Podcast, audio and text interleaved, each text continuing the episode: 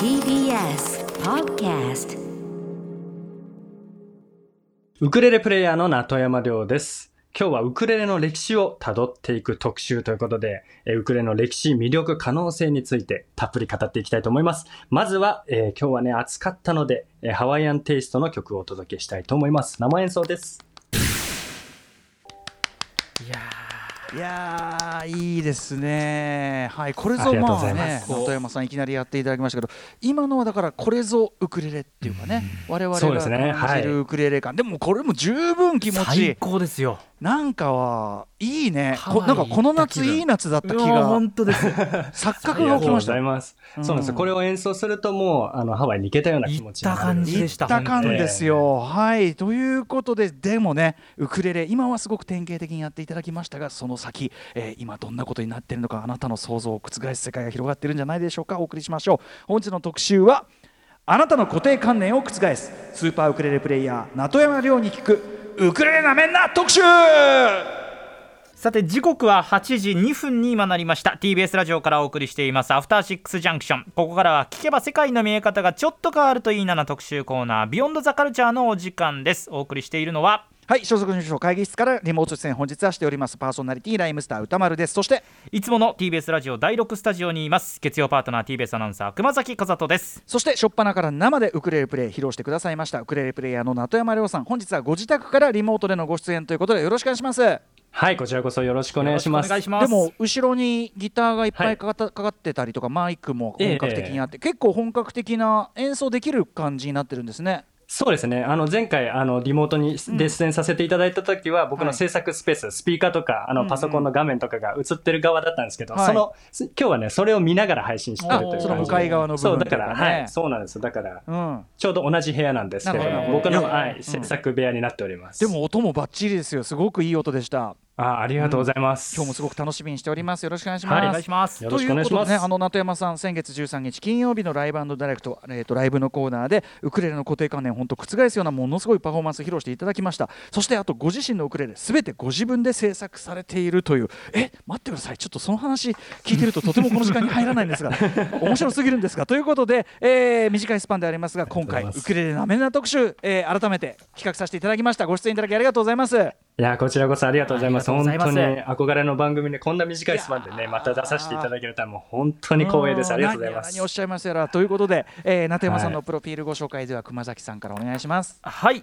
名山亮さんです。1993年生まれ。ウクレレを始めたのは11歳。14歳の時天才ウクレレ少年としてテレビで紹介され注目を集めます。2010年には世界的ウクレレプレイヤージェイク島袋のジャパンツアーに出演その後2016年にメジャーデビュー。これまでに6枚のアルバムを発表。さらにアメリカ、イギリス、イタリア、香港、タイ、中国などなど海外でライブを行うなどまさにワールドワイドに活躍中です。そして今年7月28日にメジャー7枚目となるアルバム「センス」をリリース。そして先ほどお話にもありましたが使用するウクレレは全て自作自分で作っているという世界で唯一のウクレレプレイヤーでもあります はい、そうなんですよね。だからウクレレプレイヤーが自分で作るっていうのは普通じゃないですから、全然ね、これはね。うん、あの名山さん前回ご出演いただいて、もちろんライブも素晴らしかったんですが、そのありがとうございますやはりウクレレとそれにまつわる名山さんご自身のキャリアも含めてすごい面白いですねっていうね。ありがとうございます。いや本当にあのでぜひあの特集でお呼びしていいですかって言ってまあ例えばねもうウクレレなめんな特集とかって言ったら、ええそこでの名山さんの反応がさらにビビッドで実はですよ。アルバムコンセプトセンスのがまさにウクレレなめんな裏コンセプトでもあったという。そうなんですよ。裏コンセプトがまさにウクレレなめんな。というのも、あの、ウクレレっていうのはもう本当にしっとりゆったりハワイアンってもう本当にそれも最高の魅力の一つなんですよ。うんこれ本当に一部分だけなんですよ。で、さらにウクレレは実は本当にもっとすごいポテンシャルを秘めてて、うんえーかっこいい曲も弾ければ、うんこう、おしゃれな曲も弾ければ、うんもう本当に万能楽器だと思ってるので、うんうん今日はそこの辺を、こう、はいウクレレの魅力についてを、もうガンガン語っていこうかなと思っております。いやーもうね、あのーそういう意味でもちろん音楽として素晴らしいのももちろんですしこのなめんな精神これはもう私の番組としては一番ハマりがいいところでございまして本当にね。ありがとうございます。はい、楽しみでございます。ということでお知らせの後詳しく中山さんにお話とそして、えー音楽もねいろいろきあの聞いていただきたいと思います。中山さんよろしくお願いします。はい、よろしくお願いします。全然舌が回ってないよろしくお願いします。After Six Junction. 時刻は8時7分です TBS ラジオをキーステーションに生放送でお送りしています。アフターシックスジャンクション。はいパーソナリティの私ライムスター歌丸です。そして月曜パートナー熊崎和人ですさあということで今夜はあなたの固定が概念元年を覆す、えースーパーウクレレプレイヤー中山亮に弾くウクレレなめんな特集をお送りします。ということでここから中山さんにはウクレレプレイヤーとしてまずは演奏についてそしてウクレレプレイヤー自らつくあのウクレレを作られてますから、えー職人としてウクレレという楽器そのものについて2つの軸演奏と楽器そのもの2つの軸でウクレレの歴史そして魅力を語っていただきます、えーということでまず早速参りましょう、はい。ではこちらからウクレレの起源ウクレレいつどこで生まれた楽器全然わ知りませんかんないね。はいそうなんですよね。まず、ウクレレが誕生したのがいつかということなんですけども、はい19世紀後半なんですよ。全然最近じゃないですか。いや、そうなんですよ。実は、こう、西洋の楽器で、まあ、例えば、バイオリンとかピアノとか、まあ、そういった楽器を想像すると、もう本当にこう、歴史が長くて、はいで、もう、もう300年、400年も前からもうずっと形が変わってないっていうのがあるんですけど、うんうんウクレレはもう全然まだまだその段階ではなくて、はい。まだ生まれたばかりの赤ちゃんのような状態です。えー新しいんですね。そうなんです。んんで、まあ、あの、ウクレレって聞くと皆さん多分、ハワイを、まあ、はいイメージされる方多いと思います。はいてか、まあ、当然そうなんですけれども、実はルーツが、あの、ハワイではなくて、ポルトガルなんですよ。確かにいきなりハワイ発祥でああいうの出てくるっておかしいもんね。多分 いろいろこう、ええ西洋文化の流入があってからじゃないとおかしいもんなやっぱな、はいポルトガル。そうなんです。うんうん。ポルトガルの、あの、まあ、伝統的な楽器で、あの、ブラギーニャという楽器がありまして。ブラギーニャ、はい。うん。はい。で、このブラギーニャ、結構、あのーまあ、検索とかして見ていただけると、すごいウクレレに似てるんですけど、うんうん。でも、あの、このブラギーニャというポルトガルの楽器、えーこのポルトガルの、えーブラギーニャ職人さんが、はい。ハワイに、まあ、移住するんですよね。はい。これはで、そまとまって移住したとかじゃなくてたまたまブラギーニャ職人さんが移住した。えーっと、まとまって移住ですね。はい。当時、そう、あの、ハワイが、まあ、サトウキビを、こう、あの、まあ、頑張ってやってたので、うんうん。まあ、そういった、あの、労働者を、こう、受け入れてたんですよ。そう。で、えっと、まあ、日本からも、あの、たくさん、あの、移民を受け入れてるっていうのはあったんですけど、その時、ポルトガルからも、こう、ハワイにこう、まあ、移住された方が、まあ、たくさんいて、うん。で、その中に、こう、たまたま多分、ポルトガルで、えーブラギーニャを作られてた方がいたんだと思います。はいはいはい。で、やっぱりハワイに到着して、まあ、故郷の楽器を多分恋しく思ったんだと思うんですけど、まあ、そこでこう、えーまあ、ハワイにたまたまあった、うん。えーご神木ってハワイでは言われてるんですけど、うんうん。ハワイアンコアっていう木があるんですよ。はいもう、あの、アカシア科のコアで、まあ、アカシアコアっていうのは、まあ、世界中にもあったりするんですけど、うん。このハワイアンコアっていうのがまたすごい、あの、うん。独特なす、もう超綺麗な木目とかしててはあ、でハワイですごくこう、あの、親しみのある、はい。まあ、木材なんですけど、うんうん。まあ、その木で、えっ、と、じゃあ故郷の楽器を作ろうじゃないかということで、うん。まあ、あの、ブラギーニャを作ったのが、ウクレレの起源なんです。えーじゃあ元はそのポルトガルからの移民の方がある種望郷の念に駆られて、えーでハワイのその独特のその木材を使って作ったものがブラギーニャから変化してのこのウクレレ化していったというか。そうなんですよね。だから、まあ、ホームシックじゃないですけど、うんまあ、そこから、こう、まあ、その職人さんは、まあ、その、ハワイで、まあ、ブラギーニャを、まあ、うんハワイアンコアで作ったという楽器を、まあ、はい売り始めるわけなんですけど、まあ、そこで、こう、いろんな人が、あ面白いねって言って購入して買っていって、はい。で、そこからどんどんどんどん、まあ、広まっていったわけなんですよね。でえっとええはい。あ大丈夫ですあどうぞどうぞ。はいどうぞ。ごめんなさい。あ、うん。えっ、と、まあな、なんかあの、この、はまあそのハワイアンコアでできたウクレレ、うん。まあなんかあの、ポルトガルからの、うん。えー移民がこう作ったっていう意味では、実は、あの、ブラジルでも同じことが起きてまして、うんうん。やっぱ移民をね、えーうん。ええ受け入れてて、で、そこで、あの、ポルトガルの、あの、方がブラジルで、ブラジルにあった木で作ってうん、できた楽器っていうのが、まあ、カバキーニョって、こちらもすごく、まあ、あへの、ー有名な、うん。えー楽器なんですけど、ブラジルの、あの、まあ、民族楽器なんですけどだから、なんか僕的にはこのカバキーニョとウクレレって、うん。兄弟みたいな感じがしてて、カバキーニョはサンバとかに使われたりする特徴的な楽器、でしかもやっぱ。やっぱそれ同じこう根っこはブラギーニャでもやっぱりはい。木材とか土地違うと鳴りとかもろもろが違って結果違う楽器になっていくってことなんですかそれは。そうなんですよね。多分、そこの気候とか、うん実際作り方とか変わってくると思いますし、うんちょっとずつこうなんでしょう、あの、まあ、ハワイアンスピリッツっていうのがありますけど、まあ、そのハワイの、まあ、方たちのこう、うんまあ、あの雰囲気ですよね。はいこう時間がゆったりな感じでしょうね。あの感じのところでこう育った楽器だからこそ、そう、楽器ってものですけど育つんですよ。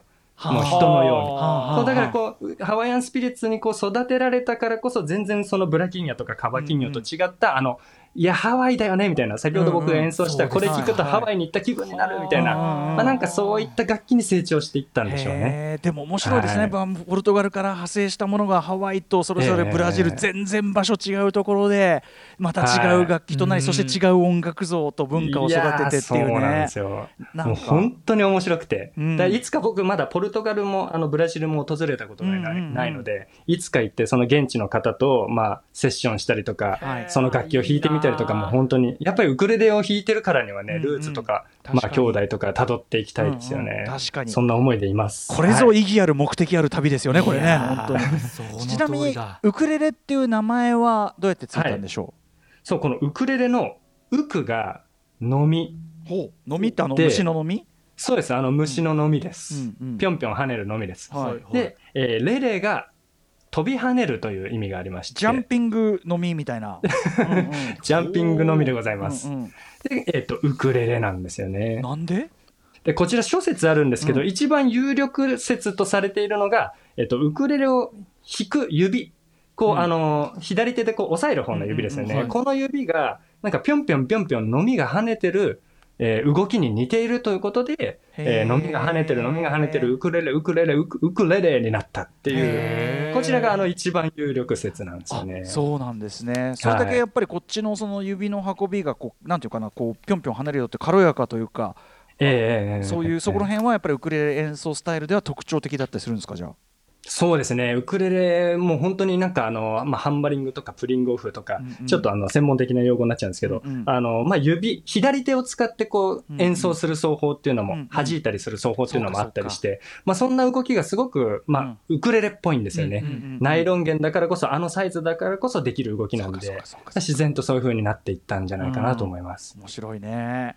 そして、えーじゃあ19世紀後半にはその今あるウクレレの形になってったと、えーはい。これちなみにでもその歴史が浅い分ええ。なんていうんですかね、僕らはもうウクレレっつって固定的なイメージになってますけど、実ははい。意外とまだ変わってるっていうところもあるんですか、そうなんですよ。もう本当に、ここ数年、5年前とかと比べても、結構ウクレレって、あの、進化してて。そんなスパンですか、そうなんですよ。もう本当にそれぐらいのスパン。僕、あの、ウクレレ職人でもありますし、はいはいはいウクレレプレイヤーでもあるので、ええまあそのプレイスタイルのお話も、あの、なんだろう、ウクレレ楽器の話も、どういうふうにこう進化していったかっていうのをお話しできると思うんで、ちょっとそれぞれの視点でまた、あの、この後紹介していければなと思っております。やばいっすね。面白いなちょっと気にはなとこということででじゃあ次のパートいってみましょうか。はい。ウクレレ制作者名戸山亮はい。ということでまずはウクレレ制作者としてのお話、えー前回ご出演時もねちょっとざっくりお話を伺ったんですけど改めまして名戸山さんはご自身でご自身が演奏するウクレレを作られているんですよね。はい。これはあのウクレレプレイヤーはそういうふうにするもんだじゃなくてこれは名戸山さん独自。そうですね。僕もまだ今までこう、ウクレレプレイヤーとしてこう、まあ、あの、まあ、メインで活動してる人がこう、ウクレレを作ってますっていう方はまだ今のところお会いできてなくいて。やーすごいですね。はい。そんなね、えー、名戸山さんが、えーウクレレを自分、まあ、改めてもう一回聞きますけどね自分で作ったきっかけというのは何でしょうか？はい。えー、これきっかけなんですけど、もうすっごいシンプルですね。うん親に買ってもらえなかったからっていう。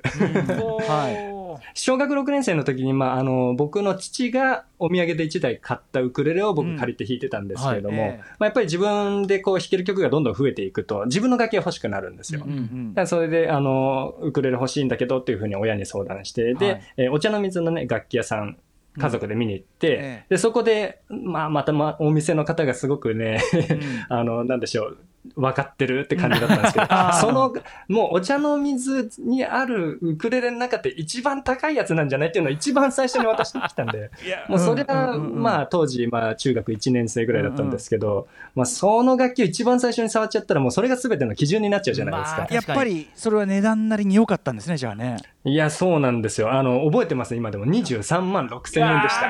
まあ、だとねあの中学生には買えないね やっぱりね。いや、そうなんですよね。で、これれもしかも、今では結構高級なウクレレ、すごい高いウクレレっていっぱいありますけど、はい。当時、だからもう18年前ぐらいの話なんで、ええ。17、8年前ぐらいかな。うんうん。なので、まあ、なかなかこれ高価な楽器でして。そうですよ。だってお父さんと一緒に行ってねだってウクレレの大体の相場って頭に浮かべてこれいくらですか23万嘘でしょっていうウクレレそうねなりますよねいそうですやっぱね。大体、まあ、あの、6000円、7000円とかでも売ってたりしますから。安いのになるとそんぐらいはあったりするまあそうなんですよね。まあそういった中ですごいこちらは高くて、で、これを一回触っちゃったんで、もう、なんでしょう。例えば、10万円とか15万円とか、本当すごいいい楽器だったんですけど、えええ多分当時はもうとにかく高級なものをこう、な高級し、うんうん。なんていうのかな、うん。まあその楽器を触っちゃったせいえで、うんなんか全部が妥協に感じちゃったんですよね。ううん一番いいもの触れちゃったからね、ええはい。そうそう、今考えれば全然こう値段と、まあ、よしあしって比例しない部分があるなとか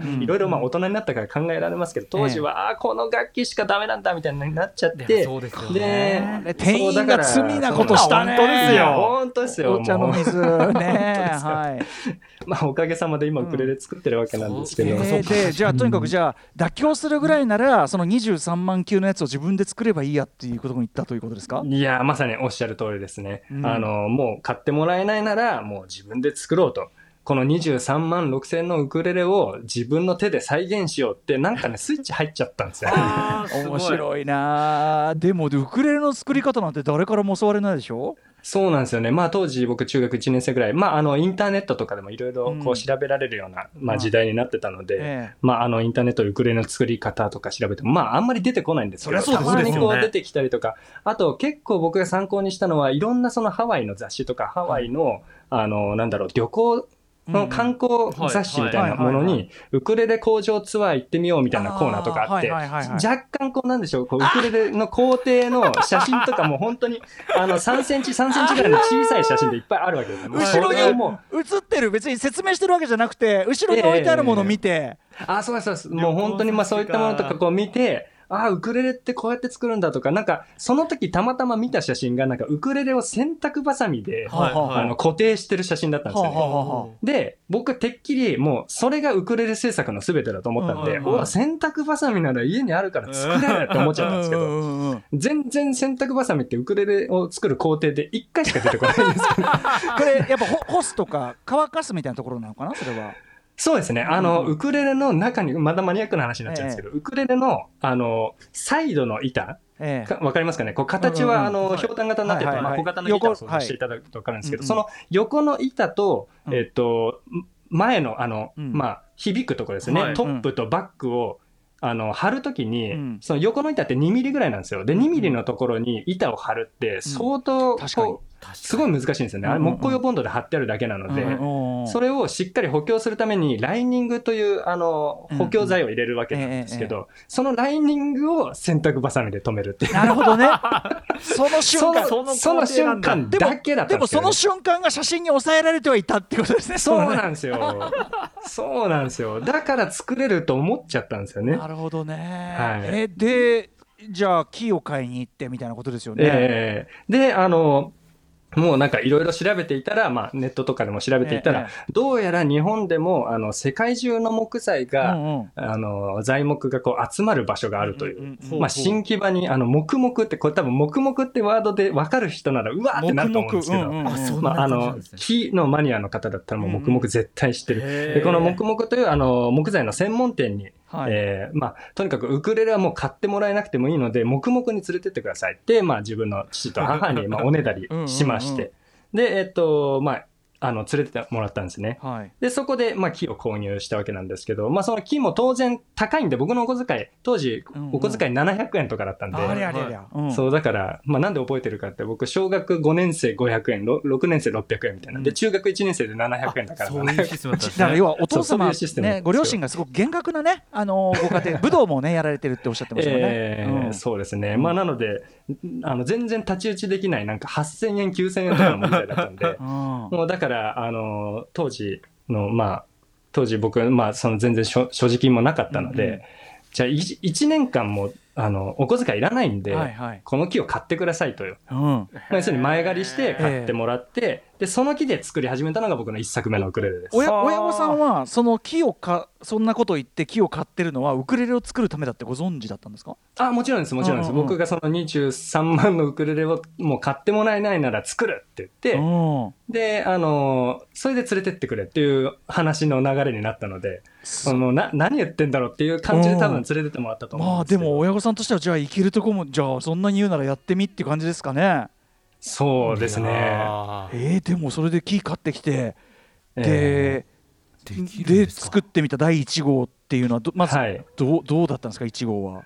いや、もう本当に僕の、ああの、イメージ的には、あの、お茶の水で出会った、はい。もううん十万という、あの、はい。一目惚れしたウクレレの音色だったんですけど、はい、もう、この世の中にこんなにならないウクレレあるんだっていうならないぐらあそう全然ならなくて。その弦張って弾いてもショショックでしたね、もう本当に。これ我々素人考えでもまあでもええ弦張れば、まあそのいいか悪いかは別としてなりはすんだろうって思うけど、ええそんな甘いもんでもないんですか？いやー、そこが本当にびっくりしました。これは先が長いなと、そこでちょっと。あそうなんですねや、や、というか遅いんですけど、そこで気づかされて。え1号1号なそれは1号を改良して鳴らすようにしたのかそれとも2号に取り掛かるのか。もうすぐ2号に取り掛かりました。というのも、あの、1号は弦張って1分で壊れちゃって、ああなるほど。で、あの、1強度的にも。分間しか弾けないウクレレという名前がついてるんですけど、う んもう現代アート。だから、そう、だから、あの、現代アートって言っていただけたの、多分、あの、1分間しか弾けないウクレレちゃん、今、超喜んでると思います。あの、まあ、その、こう、まあ、改良というよりは、まあ、その反省を生かして、まあ、頑丈に作ってみて、はいはい。で、まあ、2作目は重すぎて弾けないウクレレっていう、頑丈に作りすぎたんで、もうなんか、あの、ジャズペースみたいな重さで、全然弾く気にならないっていう、めちゃくちゃ重い楽器になっちゃう。後。的えじゃあようやくどうにかこうにか楽器としての手を成し出したのは何号目だったんですか？えっと、4作目で僕が中学2年生の時に作ったウクレレで、当時から僕ずっと自分がライブで弾けるウクレレをええ。作りたいという目標になってたので、い。だからその僕の4作目のウクレレの名前が、まあ、ライブで弾けるウクレレっていう。実はあのそうん、今持ってるんですよ。これあ持ってる。あです。すごい。す。ごこれええちゃんと。中学校2年生で手作り？これ中学2年生で作りました。っ。ちょっと大きめですねそうなんです結構、うん。あの、サイズ的にも大きくて、音もね、すごい良くなるんですよ。いいじゃん。えすごくないですか？マジか。でもよく見てください。これ、あの、歪んでんですよね、こう。ここの、あの、右と左の長さが違ったりと言か。われてみるとでもですけどど遠目には。分かんないこんな感じで。えでもなんか、かちゃんとニスも塗ってあって綺麗に。えええー、でもなんかなんていうのかなよく心折れずにあの途中でこれこれ俺そもそも考え方が違ってたのにいかずにやっぱできるまでやるってすごいですね。すごいなんかその頃からもうなんだろう、あのーあのウクレレを再現したいとかいうつもりじゃなくて、どちらかというともうウクレレ制作の沼にはまっちゃった感じです。ね。あ面白かった単純に。いや、もうすっごい面白くて、もうどんどんどんどんのめり込んでいっちゃったので、もう気がついたら、うん。なんだろう、あの、このウクレレ僕弾いてた頃、実はあのー今僕のウクレレ制作の師匠で、はい。あの、京都に、あの、浦部弦楽器製作所っていう、まあ、楽器製作所があって、そこの浦部秀明さんという方に僕弟子入りするわけなんですけど、はいはいえっと、その浦部さんから実はもう楽器提供を受けてて、うんうん。なんなら30万ぐらいするウクレレとかもう提供を受けてたんですよ、はい当時。はいこの僕が4作目を作ってるあ、作るもっと全然前に。それはもう要するにプレイプレイヤーとしての実績が評価されということですか？そうですね、その頃から、まあ、いろんな方にこう演奏を聴いていただく機会が多くなってきて、で、あのー結構、なんだろう、ライブをしていくうちに、いろんな知人にこう紹介していただいて、楽器とかも提供していただいたりとか、あの、いい楽器を手にしてたんですけど、もうウクレレ制作にのめり込んじゃってやめられなくなっちゃったんですよ、ね。そっちはそっちで楽しくなっちゃった。だから我々今ずっとウクレレ制作の話ばっかり作ってるから聞いてたから、あのずずっと黙々とウクレレ作ってるとこばっかり浮かべてたけどちゃんとプレイヤーとしても練習しあの発表し、ええその着々とキャリアというところではそこも順調にやってたっていう両輪があったんですね。そうなんですよね。うんなるほど、まあ、あの、演奏することはもうもちろん、もちろん楽しかったので、両方こう、同じようにこう、ハマるような感じでしたね。そしてこれも前回も伺いましたけど今、はい。最新でお使いになってるの何号ですか？今、えっと、使って最新のウクレレは僕のこの後ろにある、はい。このウクレレなんですけど、うんうん。僕の10作目の、10作目、えーウクレレ、そして今僕がメインで弾いてる楽器が9作目で、はいはい。で11作目をただいま制作中です。あもう一回制作中。おー。やっぱその演奏も楽しいけどた作るのも楽しいがいまだにその炎は消えてないのがすごいですね。もう本当にやめられないですね。だってその気になればそれこそその高級ウクレレを手に入れられるようになってもだからこれはいよいよですよでもやっぱね。ご自身で作ることによるそのアドバンテージってあるんですか、そうなんですよね。やっぱりあの今でこそ自分のなんとなく思い描いた音を作れるようになってきたので、うんうんなのでこう音楽制作をこう楽器制作から始められるってところですかね。うんうんうん。例えばこう音楽を作るときにこんなウクレレの音色を奏でたいとか、うんうん。まあこんなジャンルに挑戦したい。だからこそ今僕が持ってるウクレレの中で、まあ、そういった音が鳴る楽器がないなと思ったら、うんうん。あそういう楽器1台欲しいなみたいなところで、うんうん。こう自分でこう材を選んだり中の補強のまあ、木とかの形を変えたりとか、まあ、いろいろこうさじ加減で楽器の音色って変えられるんですよ。作るときに。と大抵のっていうかほとんどのミュージシャンはある意味すでにある楽器の音の中から自分のイメージに近いものを選んだりそれに近い奏法をしたりっていうだからその楽器側に合わせていくわけだけど、ええその中山さんに限って言えばその作ゼロから作れちゃうってことなんですね。そうですね。だから楽器に合わせるのももちろん大事だけど、楽器を合わせることもできるので、うんうんそうなので、その辺がすごく、まあ、うぼウクレレ自分で作れてよかったなって、今でこそ思ってる部分ですね。つまりこう伺ってますとまずその基本的なところでウクレレって要するに僕らはその一つのなんなんとなく一つの音がこうこのイメージがあるけどもええ。いろんな種類があるっていうことなんですね実はね。はい、そうなんですよ。うんうん。まあ、あの、サイズがありまして、はい。はい。こう、ソプラノコンサート、テナー、バリトンっていう、まあ、4種類主にサイズがあります。うんうんで、この、あの、皆さんが多分ご想像される一番こう、なんだろう、えスタンダードなサイズっていうのは、ソプラノって言って、ウクレレの中で一番小さいサイズなんですよ。うんうんそう、だから、あの、ウクレレって小さいってイメージがあるんですけど、実はこう、コンサート、テナー、バリトンと上にもう少し大きいウクレレっていうのもあって、僕が演奏してる楽器はテナー楽器なんですよね。ああなるほどね。あそうなんだ。そこもさ、はい。そのその最低限の基本すら分かってなかった。知らなかったです。そしてねあの中山さんの演奏を聞いてるともうそこがよく分かんなくなってきますけど基本弦は何本ですか？えー4本。4です。本だ、うんなるほどなるほど。これは変わらないということですね。そうですね。うん、そして先ほどねおっしゃってましたけどあの変化制作者としてウクレレ最近変化あるんですか？そうですね。ウクレレは本当に最近、それこそ先ほども申し上げたように5年前から今で全然変わったってお話ししたんですけど、え。やっぱりそのウクレレもいろんなこうウクレレヒーローが出てくることによって、はい。なんか概念が覆されていくわけですけど、うんうんうん。まあ、一番大きく言うと、こうドラムとかピアノとか、それこそエレキギターとか、いろんな楽器と一緒に演奏できるようになってきて、ほうほでまあ、そのために楽器がどんどん進化してきてるんですよね。う、うんうんあのこうピックアップって言って、まあ、ウクレレにこうマイクが搭載されて、うんうん。でスピーカーから結構爆音で鳴るようになったりこれでこうなんかいろんな楽器と一緒に演奏してもウクレレがフロントでこう演奏できる。なんかもうどの楽器にも負けないぐらいの音圧でドーンって鳴らせるようになってきたっていうのが最近のウクレレの進化ですね。なるほど。へえ、あのプラグドにちゃんとできるようになったというか。そうですそうです。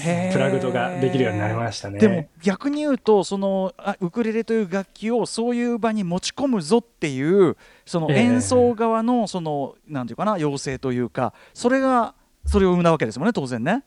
そうですね。どちらかというともうそっちが先行して、うんで、うん。そういうふうに楽器が進化していったとなるほどなるほど。あとサイズ先ほど4種類とおっしゃったけどサイズそのものもいろいろ種類が出てきてるとか。いやそうなんですよね。あのやっぱりソプラノコンサートテナーバリトンってそれぞれ結構大きさ変わるんですよ、はいうん。二回りとかどんどんどんどん大きくなっていくので、うん。なんか今でこそこうソプラノロングネックとかソプラノとコンサートのテナあのコンサートの間のサイズとかはあコンサートとテナーの間のコンサートテナーとか結構なんかあの間にもいろいろこうサイズが結構定着してきて、うんうん。当時はなんか特殊なサイズって感じだったんですけど今でこそねその専用のケースが出てきたりとかもうなんかもうそれも主流になってきて今なんかサイズ7段階8段階ぐらいに多分増えてる感じがしますね。なんか今なおじゃあちょっとやっぱり若い楽器だけあってここれもできんじゃん、ええあれもできんじゃんがその直接的に楽器そのものの進化に反映される感じがしますね、お話そうなんです、なんです。はい。いや面白いですね。面。白いですね。ということで楽器としてのウクレレの話、はい。駆け足ですが伺ってきましたがじゃあそのねさらに元というかそのさっき言った需要としての演奏ですよね。そのこういうことがしたいというところがどう変化したのか、こちらの歴史を伺っていきましょうか、はい。はい。演奏の歴史と進化。はい、えっと、先ほど伺いましたけどそのポルトガルからやってきた移民たちによってブラギーニャをベースに、まあ、ハワイアンコアというハワイの木材を使って作られた。でそれが、はい。えーまあ、ウクレレになっていたということですけど当時、はい。どんな感じの演奏するものとしてあったんでしょうか？そうですね。もうウクレレができた時は、あの、ハワイアンミュージックの伴奏とか、まあ、リズム楽器として使われることが多かったんですよね。リズムがハワイアンだと、そうなんですよ。えっと、まあ、ハーモニーとかは大体こう、スラックキーギターっていう、まあ、ハワイの伝統的な、まあ、チューニングのギターだったりするんですけど、うん。スラックギターとか、あとスチールギター、うん。あの、ビヨーンってあの、はい。ふわーってなうんうん。流れるような、はい。あの、スチールギターとか、まあ、そういったもので、こう、奏でられて、こう、ボーカルがあって、みたいなものが主流で、うん。そこに、どちらかというと、なんか伴奏というより、なんかリズムを刻むようなイメージの、あの、パーカッシブ、んパーカッションとギターの間みたいな感じの、まあ、リズム楽器として、もともとは定着していったんですよね。そうなんだはい、はいそうなんですよ。うんうんということで、えっと、ちょっとじゃあ、この、あの、まあ、リズム楽器として呼ばれてた、まあ、いわゆる皆さんもご想像される、そのウクレレの、まあ、あの、まあ、む演奏うんを今からちょっとお聞きいただこうと思います。はいえーイスラエルカマカビボオレーの、えーオーバーザレインボーをお聞きください。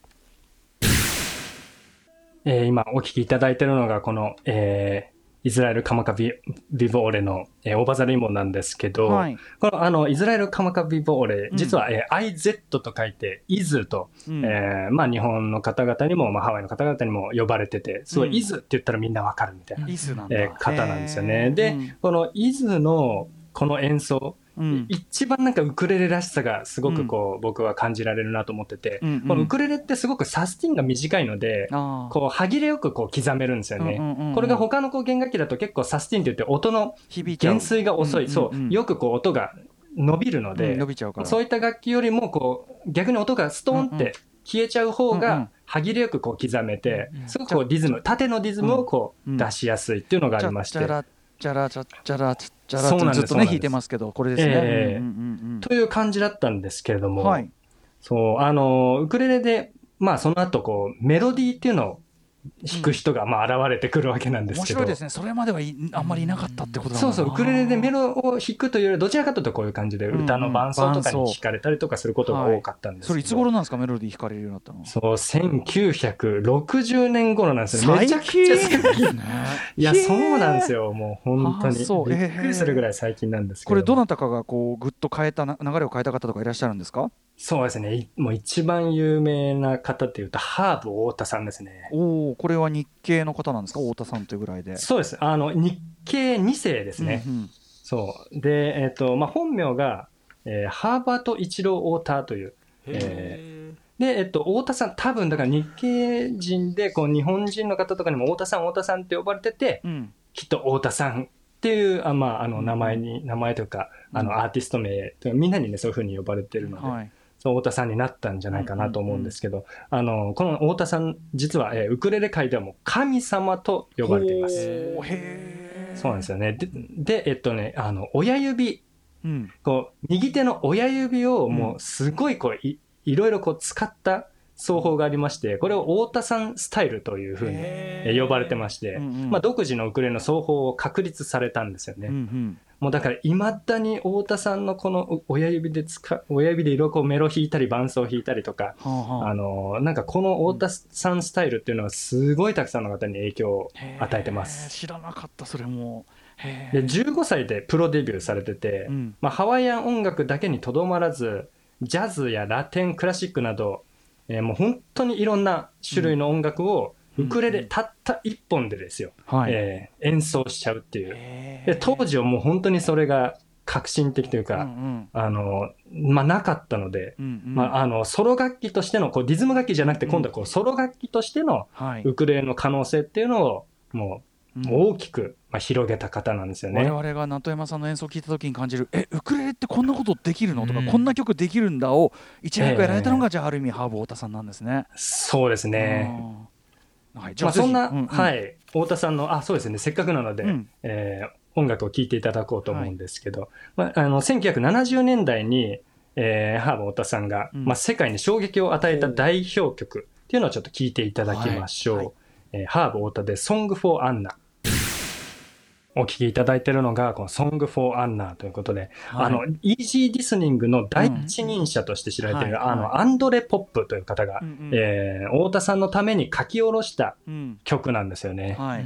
えあの、きお聞きの通り、こう、ウクレレ一本で、もう完全に完結してるんですよ。そうですね、はい。はい。もう本当にそれが当時はすごい新しくて、すごいと言われてたんですけど、うんうん実はあの、こういったまあ、しっとりした曲もあるんですけど、太田さん本当に何でもできちゃって、うんうん。まあ、その中でも、あの、なかなか面白い音源があるので聞いてい。ただきたいんですけど、うん。え実は幻の音源と言われているえーものを収録された、うん。あの名盤というのがありまして、はいはい。えレジェンダリーウクレレっていう、あのーうんうん金色の、うん。えっと、ジャケットの、うん。えー CD なんですけど、うん。まあこちらあの1962年に収録されたものでして、はい。でなんかあの録音してる人っていうのか、まあ、友人なのかわかんないですけどなんか誰かとこう喋りながらお酒飲みながらこう弾いてるんですけど、すごいラフな状態で弾いてる、うん。すごいラフな状態で弾いてて、うんうん。で当時多分まだあの太田さんも 20, 20歳とかもう20歳ぐらいの、もう本当に若き日の太田さんが、うんうん。もうそんなほろ酔いの状態で弾いてるんですけども、うんうん普通にクオリティがすごすぎて、うんうんうん。でもうあの、まあ、その36年後の1998年に CD が発売されてるっていう、えすごいあのえ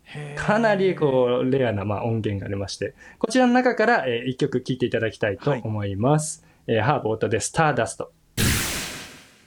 はい。ということでね、はい、今お聴きいただいてるんですけど、はい。ハーブ太田さんによるスターダストのまあすごいでもなんか自由なっていうかいろんなね、なんか心の赴くままにいろんな手をこう放り込んで、いやーそうなんですよね。ね、しかもこうあれ途中なんか喋り声みたいなの入ってる。これまさに音源に入ってるやつですか？そうなんです。これ実はこの音源にももともと入ってるやつで、今、誰かが喋ったとかじゃなくて、うん。太田さんってあの日本語をお話しできるんで、ええそうだから、え、もう撮ってる？入ってる？みたいな感じで。で、入ってるのでどうぞって多分録音されてる方が喋ってるのがもうそのまま収録されちゃってるっていう。だからいかにこうリラックスした環境でやってるかっていうのもわかるし。よね。はい。なんか目に浮かびますね。でもなんかそういう環境だからこそなんかこう何にも気にしないでスターダストのそのあれに本当に任せて即興も含めてこういろいろ入ってるから、えー。このこのなんていうの手数と自由さみたいな、そうですね。うん。この自由さがすごくこの演奏の魅力なんですけど、うんうん。まあ、僕もこう録音とかしたりしますけど、なんだろう、まあ確かにリラックスした時、はい。いい演奏ってできるんですよ。うんうんうんですけど、こう、録音して後で聞いた時に、はい。こんなクオリティ高い、うんうん。だから、なんか、あの、うん。めちゃくちゃクオリティも高いし、リラックスしてるしっていうところはいはいはいが、もうすごすぎて。そうですよね自由にやったうんらその分荒っぽくなったりとかここ失敗したなとかあったりも良さそうなのにそこはないんそうなんだですよ。全然ないんですよ。もう、それがもうすごいんですよね。さすが神 ハーブいやいや、太田本当に、うんうんはい。神様。はいまあ、このあのハーブ太田さんによって、まあ、ウクレレっていうのは、うんうんまあ、演奏の幅がまあ広がっていったんですよね。はい、で、まあ、60年代にじゃあ一気にこう表現の幅広がってその後どのように変化していったんでしょうか？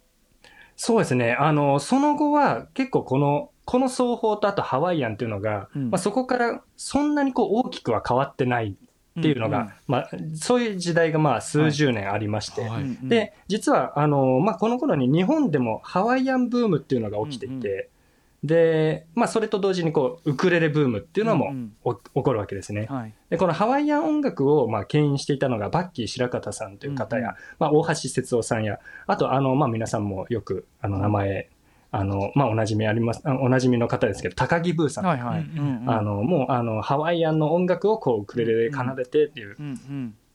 まあ、なので、こう、うん。結構、僕が、まあ、あの、ウクレレの、まあ、うん。イベントとかフェスとかハワイアンのイベントに呼ばれて出演する際のこの主催者の方とかが結構こう80代の方とか年齢が80代の方とか結構多くて。うん。でもうまさにそういう方々がこのハワイアンブームにこううんガンガン乗ってた世代の方々でうん。うんうんまああのそこからもちろんウクレレが親しまれてたくさんの方に知られてはいるんですけどうんはい。まあ当時のその80代の方と僕らのはい。えー今20代10代の世代がすごいあの日本では人口多いんですよ。まあ多分うんうんあの世界でも結構そういったところはあるとその思うんですけ傾向がある。ど。ウクレレ人口。つまりええ。1960年代からのブームの層とそはい。の割と最近のお若い層名戸山さんたちの世代。えこれ何があったんですか？名戸山さんの世代には。